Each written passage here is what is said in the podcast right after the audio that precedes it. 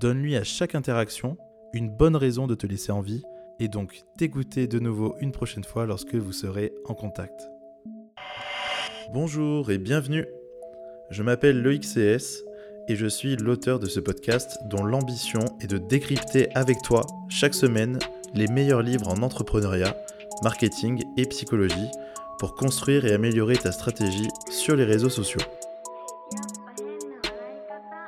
Dans cet épisode, nous allons voir les 5 niveaux de permission avec la métaphore de l'échelle de la permission qu'un marketeur veut te faire escalader. Nous verrons ensuite comment organiser ton plan marketing comme chez Erazad. Et enfin, les 10 interrogations pour mettre en place puis évaluer un plan basé sur le marketing de la permission. Voilà ce qui t'attend dans cet épisode. Bonne écoute. Cet épisode est le troisième et dernier épisode sur le livre Marketing de la permission par Godin. Et commençons sans plus attendre sur les 5 niveaux de permission avec la métaphore de l'échelle de la permission. Imagine-toi maintenant une échelle avec 5 niveaux de permission différents. La mission du marketeur de la permission est de vous faire monter le plus haut possible dans cette échelle à 5 niveaux.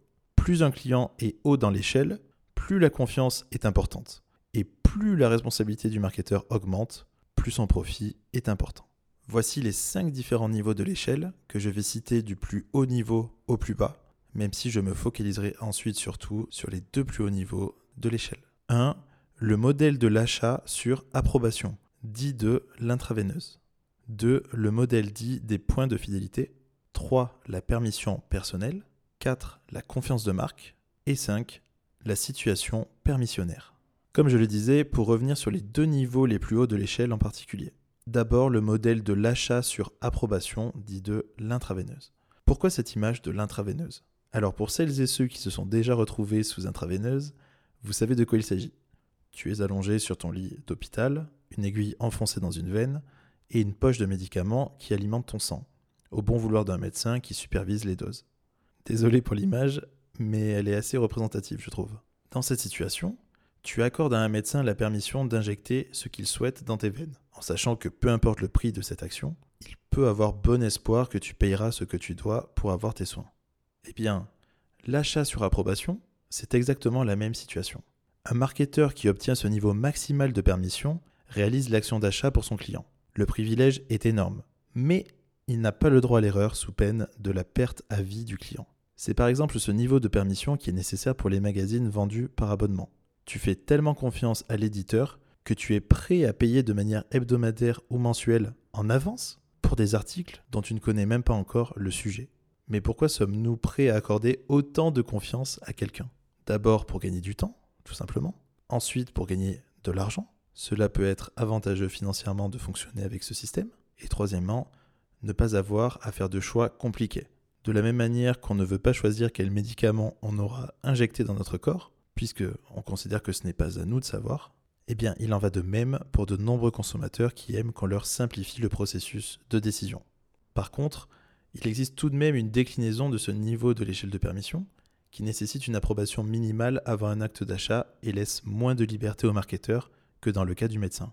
C'est le cas de l'achat sur approbation, qui laisse moins de pouvoir total, comme c'est le cas avec une vraie situation de dépendance telle qu'avec l'intraveineuse, mais qui est plus fréquent et qui fonctionne tout de même bien. Souvent, les systèmes qui fonctionnent par prélèvement rentrent dans cette catégorie et gagnent beaucoup d'argent grâce aux utilisateurs non actifs. Contrairement au cas précédent de l'abonnement à un magazine, ils ne payent pas à l'avance pour quelque chose qu'ils ne connaissent pas encore. C'est notamment sur ce fonctionnement que les chaînes de salles de sport telles que Neoness augmentent leur rentabilité. J'ai dans mon entourage plusieurs abonnés qui payent un abonnement mensuel à Neoness ou dans d'autres chaînes de salles de sport, en s'y rendant extrêmement peu et parfois jamais pendant plusieurs mois avant d'annuler leur abonnement. Ils payent sans utiliser le service et sans user le matériel des salles, ce qui est évidemment tout bonus pour les salles de sport. Il en va probablement de même pour Scribd, le Netflix du livre que j'utilise moi-même quotidiennement avec son système d'abonnement mensuel. Il est probable que de nombreux clients ne lisent pas assez pour être rentables mais restent abonnés par commodité et possibilité de lire ce qu'ils veulent au moment souhaité. Pour garder les clients à ce stade maximal, il faut une combinaison de prix qui reste attractif, de bonne qualité de service, de sentiments de sécurité et de confort. Passons maintenant au modèle dit des points de fidélité. Un système de fidélité peut être un vrai accélérateur de fréquence et permet de garder l'attention d'un consommateur sur sa marque, surtout quand les points de fidélité deviennent une forme de monnaie exclusive pour son entreprise. Je connais bien ce système car je l'ai moi-même mis en place avec mon chatbot, dont j'avais déjà parlé précédemment, qui s'appelait FeedMind et qui fonctionnait sur Messenger, qui permettait chaque semaine à des milliers d'étudiants de faire des quiz de culture générale et de partager les résultats à leurs amis. Pour augmenter l'utilisation du bot, j'avais mis en place un système de points de fidélité basé sur le nombre de quiz terminés par chaque utilisateur, et à cela s'additionnait le nombre de bonnes réponses pour déterminer un montant en K-Coin, qui signifiait Knowledge Coin, et qui permettait de débloquer progressivement les top quiz. Quand j'ai mis ce système en place avec mon associé de l'époque, le nombre de personnes qui s'arrêtaient au milieu du quiz a été divisé par deux. Et on a aussi pu constater une hausse de l'utilisation du chatbot. Ce système permet donc de maximiser l'attention du consommateur en proposant quelque chose qui a énormément de valeur pour le client, pour le récompenser de sa fidélité, mais qui en même temps ne coûte pas très cher à produire pour l'entreprise ou l'individu. Ça peut être le cas assez facilement par du contenu exclusif, par exemple comme on vient de l'évoquer. Il y a deux sous-catégories de points de fidélité que tu peux mettre en place. Ceux qui sont basés sur la responsabilité, où le point a une vraie valeur fixée à échanger contre un autre produit. C'est ce qui est souvent utilisé avec les cartes de fidélité par exemple. Lorsque l'on choisit avec ses collègues où est-ce qu'on va aller manger au repas du midi, une carte de fidélité où il reste un seul tampon de l'enseigne à obtenir pour avoir un menu gratuit peut faire la différence et ainsi augmenter la fidélité et accélérer la fréquence d'achat pour cette enseigne. La deuxième sous-catégorie de points est celle basée sur la chance, entre guillemets, où la récompense n'est pas garantie. Tu obtiens à chaque point reçu plus de chances de gagner la récompense finale, qui est souvent une grosse récompense. Cette technique s'apparente à une distribution de tickets pour jouer au loto. Si tu achètes un ticket, tu as une chance de gagner. Si tu en achètes deux, tu as deux fois plus de chances de gagner, etc. L'avantage pour le marketeur est que la valeur de la récompense à gagner est fixe. Elle ne varie pas, peu importe le nombre de personnes qui obtiennent des points. Le troisième niveau de l'échelle de la permission est la permission personnelle. Elle arrive après l'achat sur approbation et les points de fidélité, car elle est difficilement scalable c'est très difficile, coûteux et chronophage de s'adresser à chaque personne individuellement pour obtenir sa permission. Le quatrième niveau de l'échelle de permission est la confiance de marque. C'est le niveau visé par les marques qui misent principalement sur le marketing de l'interruption. Elles espèrent qu'une exposition fréquente à des messages publicitaires de la marque va créer une forme de confiance entre la marque et le consommateur. Par contre, créer une confiance de marque de cette manière coûte cher et les effets sont très difficiles à mesurer. Cinquième et dernier niveau de l'échelle de la permission, la situation permissionnaire. Elle survient quand les conditions minimales sont réunies pour qu'un vendeur puisse entrer en contact avec un prospect. Un rapide exemple pour illustrer cette situation, c'est exactement ce qu'il se passe quand tu te trouves dans un magasin et qu'un vendeur s'approche de toi pour te demander s'il peut t'aider. À partir de ce moment-là, il est entré dans une situation permissionnaire. La situation qui est que tu t'es retrouvé dans son magasin lui donne en quelque sorte l'autorisation d'être dans cette situation permissionnaire et donne un prétexte pour créer un premier contact et essayer d'activer un processus d'achat de ton côté. Maintenant que nous avons vu les différents niveaux de permission et leurs caractéristiques, voyons quatre règles données par Seth pour ne pas perdre cette permission. La première règle est que la permission n'est pas transmissible. Elle appartient seulement à l'entreprise ou l'individu qui est dans une relation de permission avec un consommateur et qui peut donc l'exploiter.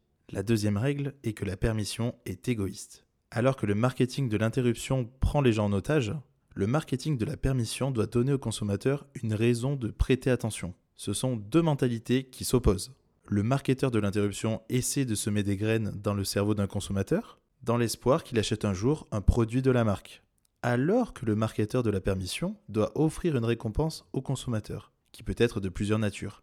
De l'information, de l'éducation, du divertissement, etc. La troisième règle est que la permission est un processus.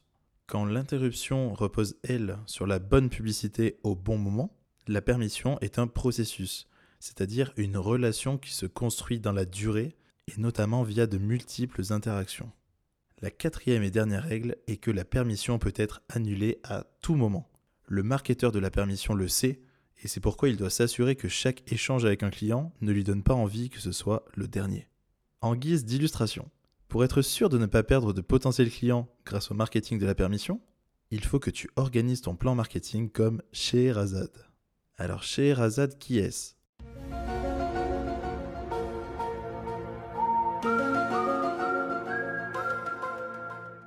C'est une femme, un personnage dans le conte des Mille et une nuits. Voici l'histoire et vous comprendrez ensuite mieux l'analogie faite avec ce conte. Le roi de Perse est un jour invité par un autre roi. Il part donc en laissant son épouse Dina seule au palais.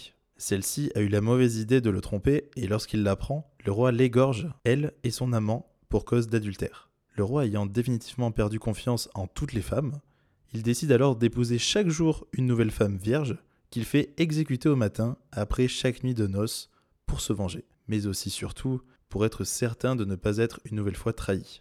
Alors une femme nommée Scheherazade se porte volontaire pour essayer de faire cesser le massacre et met en place une stratégie. Après son mariage avec le roi, le soir de noces venu, elle raconte une histoire palpitante au roi sans la terminer. Le roi veut alors tellement connaître la suite de l'histoire qu'il lui laisse la vie sauve à titre exceptionnel pour une journée de plus. Chaque nuit, Scheherazade finit l'histoire de la veille et en commence une nouvelle en rapport avec la précédente en les reliant les unes aux autres. Ce stratagème dura pendant mille et une nuits, d'où le nom du conte, au bout desquels le roi abandonne son projet de décapitation et décide de garder Scheherazade auprès de lui pour toujours. Appliquer le marketing de la permission, c'est être prêt à devenir Scheherazade pour chacun de tes clients, qui jouent ici le rôle du roi et ont le pouvoir de te décapiter à tout moment finalement. C'est accepter d'être dans cette position et faire en sorte qu'ils veuillent toujours connaître la suite de l'histoire, jusqu'à ce que la remise en question de la relation avec ton client soit tout simplement inenvisageable.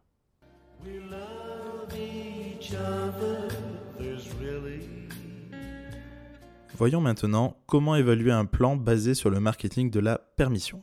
Voici les 10 questions que tu dois te poser pour mettre en place et évaluer ton plan basé sur le marketing de la permission. Premièrement, quel est ton appât? Grâce à quoi vas-tu réussir à obtenir l'attention d'un consommateur pour ton produit ou ton service? Quelles ressources gratuites Quelle publicité? Qu'est-ce qui te permettra de lui faire visualiser instantanément tous les bénéfices à en tirer?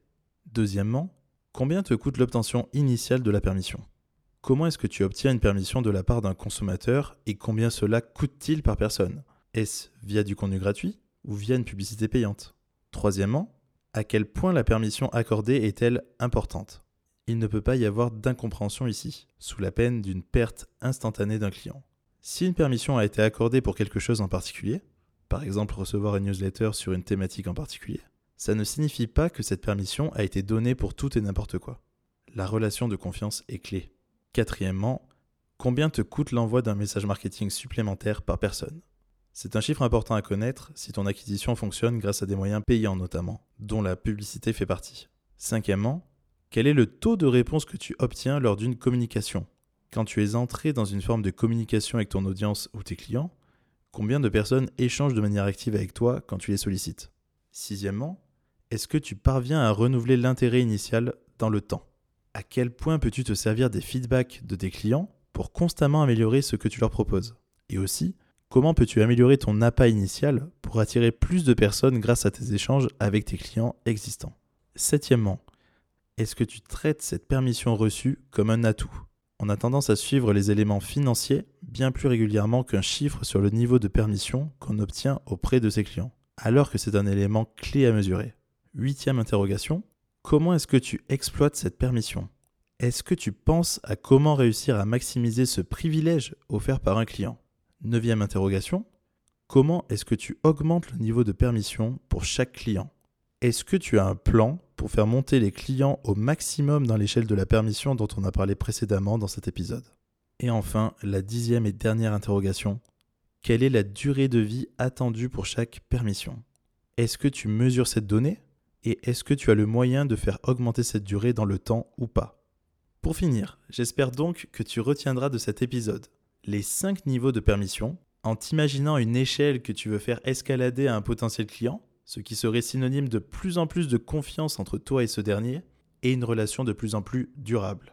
Également, comment organiser ton plan marketing à la manière de Scheherazade, pour ne pas te faire littéralement décapiter par ton client, ce qui reviendrait à une fin de toute relation entre toi et ce dernier. Donne-lui à chaque interaction, à chaque fois que vous êtes en contact, une bonne raison de te laisser en vie et donc t'écouter de nouveau une prochaine fois lorsque vous serez en contact.